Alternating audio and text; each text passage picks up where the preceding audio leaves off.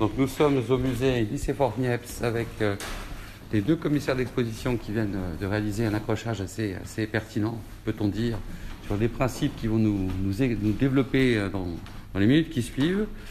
je suis avec Sylvain Besson et Anne-Céline Boré. Voilà.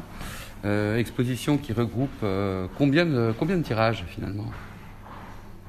En près gros, de 300. près de 300. Réalisé par par le laboratoire photographique du musée entièrement. C'est une exposition entièrement produite euh, euh, par le labo du musée. On a cette spécificité d'être complètement autonome en fait sur, euh, sur la production de nos expositions et des encadrements. en partenariat ici avec Canson, donc on a tiré sur deux types de papier Canson, qui est un partenaire de longue date avec nous pour le labo photo. Et donc, l'objectif premier, euh, quel a été le premier principe pour euh, arriver à, passer du livre euh, à l'exposition avec des formats qui varient quelles, ont été les, grandes lignes, les grandes lignes de, de, la, mise en espace? Alors bah, pour nous déjà l'intérêt de, ce projet c'était d'exposition c'était de regrouper tout le relais, toute la succession de, d'approche photographique de ce relais azimut euh, dans un seul et même lieu. Euh, parce que donc euh, les images avaient été éditées dans des, une succession de, carnets. donc tous les cinq photographes, un carnet était édité. Et puis aussi publié quotidiennement sur Instagram. Et là, nous, le challenge, c'était de rassembler toutes ces approches et de transcrire l'idée de ce parcours complètement libre euh, mais une forme de liberté dans la contrainte aussi, c'est-à-dire que le, parcours, l'itinéraire était complètement libre, mais il y avait euh, euh, cet objectif de produire des séries photographiques au fil de la marche. Qui s'enchaînent terriblement, magnifiquement, et dont, et dont la, lecture est, est rendue assez aisée par le fait que vous avez inventé un système de chicane aussi à l'intérieur, recto-verso, à l'intérieur des salles et qui permet une forme de déambulation en même temps. Oui, tout à fait, de chicane et puis aussi de, structure euh, dans, la, deuxième salle où le visiteur fait vraiment l'expérience de la marche et d'une forme de relief avec, euh, avec des ascensions, euh, des, des, descentes pour, euh, pour vraiment avoir ce, cette sensation de, ce qui perturbe la marge, de ce qui compose le paysage, c'est-à-dire euh, une, une, géographie euh, particulière. Mm. Oui, pour, revenir à votre première question sur celle des formats et de l'accrochage, au, départ, ce, sont, des cahiers auto-édités et des, fichiers numériques. Donc en fait, les, formats, en fait, on les a déterminés, nous, comme un principe d'accrochage avec un horizon qui est le même partout on a accroché tout au-dessus, en dessous, dessus cet horizon, et on a défini ensemble avec les photographes quatre, cinq formats, je crois, euh, qui, euh, qui permettent d'organiser ce parcours complexe, parce que on a des photographes qui ont travaillé, euh, donc je disais tout à l'heure en fichier numérique, mais il y en a qui ont travaillé au téléphone, il y en a qui ont travaillé avec un vrai appareil photo, il y en a qui ont travaillé en Polaroid, il y en a, enfin voilà, et, du coup il fallait réussir à, à donner une cohérence à l'ensemble, et donc c'est cet horizon général perturbé par effectivement des chicanes, des allers-retours des montées, des descentes. Il fallait réussir à rendre compte de la liberté des photographes, celles qu'ils ont prises. Et il fallait rendre compte aussi des contraintes qu'ils avaient subies dans la marche. On va faire ressentir ça aux visiteurs, savoir euh, souffrir quand ça monte et être content quand ça descend. Et euh, se taper la tête sur un arbre quand on l'a pas vu parce qu'on est trop fatigué. Vraiment, c'était cette idée-là. C'était vraiment cette idée-là. Euh, et puis, ce qu'on voulait aussi montrer dans cette exposition, c'est ce rapport au texte qui était très important pour eux, que ce soit sur Instagram ou dans les carnets. Et ben, on a essayé alors on ne pouvait pas mettre tous les textes, hein, sinon ça serait une exposition absolument invisitable, mais d'avoir des exergues pertinents et qui retranscrivaient bien l'état d'esprit de chacun des photographes en fonction des photographies qui étaient exposées. Oui, parce que je pense que ce qui est intéressant, c'est aussi la, liberté du vivant, c'est-à-dire que le regard est libre à la fois à la prise de vue et dans, le travail que chaque photographe a, su réaliser, et en même temps dans la restitution en, tant qu'exposition. Mmh. Et je trouve que c'est extraordinairement vivant avec ce système de, de grands formats, de petits formats, euh, d'horizons définis, mm. ça permet effectivement au regard du, visiteur de se perdre, mais aussi de se trouver. Mm. Donc il y a une dialectique qui est très intéressante là, mm. c'est-à-dire que tout d'un coup, euh, on peut poser son regard aisément sur une image, sur un texte, sur une série, et le fait qu'elles se suivent, qu'elles se succèdent, euh, donne le lien, un lien, alors un lien immatériel, puisque entre, entre 31 personnes, 31 regards, 31 histoires. Donc quel est, quel est ce lien euh, métapsychologique qui se forme finalement? C'est ça la question pour ce, celui, le visiteur ou le, ou le regardant. C'est, quelle est la continuité du regard? Question, c'est une question difficile en même temps parce que dans l'accrochage justement, ce, cette euh, ce choix d'avoir des formats euh, différents euh, qui crée un rythme qui, euh, qui peut s'apparenter au rythme de la marche, qui n'est pas, qui est pas toujours régulier, euh, où parfois on a besoin de, de s'arrêter, de prendre plus de temps, euh, parfois on se retrouve complètement submergé par un paysage devant lequel on a envie de s'arrêter très longtemps. Donc tout ça, c'est ce qu'on a essayé de retranscrire à travers cette, cette multiplicité de, de formats toujours, euh, comme le disait Sylvain, avec euh, cette ligne d'horizon qui est le, le, fil, euh, le fil de la marche et de l'itinéraire.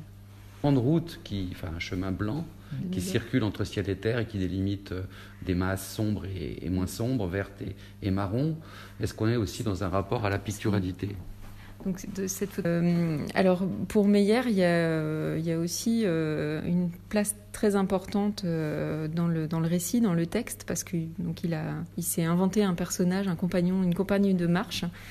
et a créé une sorte de, de fiction donc dans, dans, ce, dans ce récit qui est, qui est retranscrit juste à côté de cette, cette grande image, effectivement, qui nous emmène, qui ouvre complètement la perspective de, de la salle d'exposition et qui, euh, qui euh, est là aussi pour surprendre, ménager cet effet de surprise du, du regard du, du, visiteur. Donc l'exposition va durer trois mois oui. Euh, elle est entièrement produite par le, par le musée Oui, oui. Euh, une, une, autre version est visible aussi au Photonal à Clermont-de-Loise. Euh, donc c'est une expo qui a été coproduite avec Diaphane. Euh, et euh, donc on, on, espère aussi que cette, euh, cette, cette, exposition aura une autre, une autre forme de présentation euh, dans d'autres lieux. Ailleurs. ailleurs plus tard.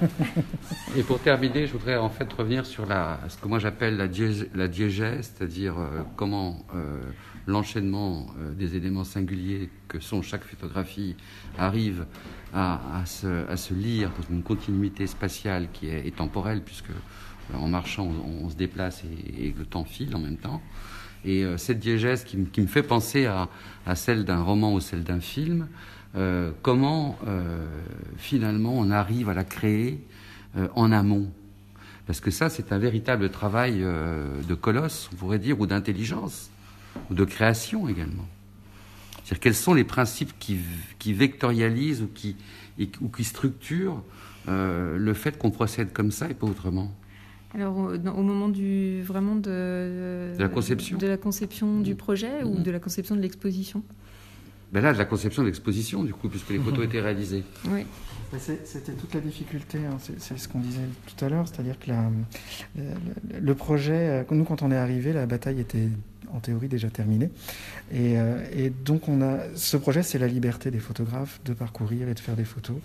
Et nous, ce projet, c'était la liberté de pouvoir euh, piocher dedans et essayer de retrouver une cohérence et de raconter cette histoire avec une cohérence. Alors il y a dans le choix des photographies, dans les échanges avec les photographes aussi, euh, dans l'intervention de notre graphiste qui est très présent, qui crée le lien justement au, par, au fil du parcours.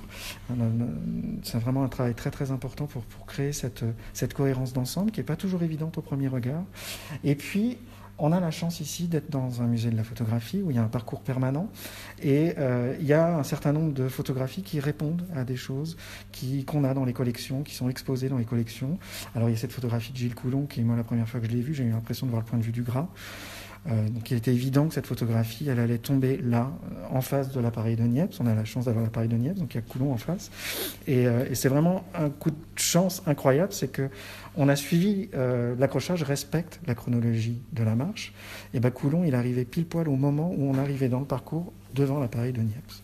Donc ça, c'est des hasards incroyables. Un hasard objectif important. Exactement. Pour vérifier la solution finale. Voilà. Et puis, bah, par exemple, le travail de Courtenay, euh, Courtenay-Roy sur euh, la couleur. Bah, quand on arrive dans la salle dédiée à l'histoire de la couleur, bah, le, le, travail de Courtenay s'impose comme une évidence. Et ça tombait bien parce que c'était justement le moment Où on arrivait à ce fil-là de la marche, à ce kilomètre-là dans la marche, dans l'accrochage. Et ben en fait, on n'a pas dû intervertir de photographe pour pouvoir l'accrocher là. Ça tombait pile poil à cet endroit-là. Donc une véritable correspondance entre les salles, le lieu, du, le musée tel qu'il est, exactement, fait, exactement. et ce projet. Exactement. Donc vous avez su trouver finalement l'accord parfait. L'accord parfait dans l'exposition et avec le bâtiment et son histoire et sa collection. Euh, on est, donc dans musée Nicéphore-Niepce, musée euh, dédié euh, à l'invention de la photographie, mais pas uniquement, à ce que je disais déjà tout à l'heure, à sa réinvention permanente. Et ce qui est particulièrement intéressant avec, euh, avec le collectif Tendance Floue, c'est euh, cette manière de tout le temps euh, remettre en question l'acte photographique, le processus photographique, toujours de remettre l'ouvrage sur le plan de travail. Et c'est ce qu'ils nous ont permis de faire aussi en arrivant avec ce travail déjà produit. nous, on avait aussi une extrême liberté pour s'en emparer et le transcrire dans, dans les salles du musée. Parfait. Est-ce que la proposition du rêve, qui est inscrite à la fois dans le voyage et à la fois dans la photographie de chacun, est une proposition structurante sur un plan poétique ou sur une poétique? Est-ce qu'elle a formé quelque part la, dispersion intéressante de ces propos qui, qui, qui sont tellement sous-jacents à chaque image et qui, pour, et qui, et qui sont dans l'invisible, bien entendu, parce qu'il y a aussi la notion mm. d'invisible mm. qui est très structurante. enfin, moi, j'ai trouvé dans la, mm. la pertinence que, de, la, de, la, délination et de cet accrochage et qui, qui sont un retour à la fois du vivant et à la fois du rêve. C'est, ce qui est intéressant dans tous ces travaux-là, puisqu'on aime beaucoup chez Tendance Lou, c'est que c'est quand même un, un, objet poétique et politique. Euh, et, euh, et, en fait, ils ont, ils ont ça en eux, euh, vraiment, et c'est pour ça, nous, qu'on les aime beaucoup, c'est qu'ils passent leur vie d'artistes et de photographes à questionner le monde, à questionner leurs pratiques, on en parlait tout à l'heure, mais aussi questionner le monde. Et, chacun, il n'y a pas de réponse. Il y en a même qui sont venus avec des poètes, il y a des poèmes hein, euh, qui ne sont pas d'eux, ils viennent avec des poètes. Donc c'est vraiment une, une réflexion permanente sur le monde qui nous entoure et comment la photographie peut essayer d'en rendre compte ou pas,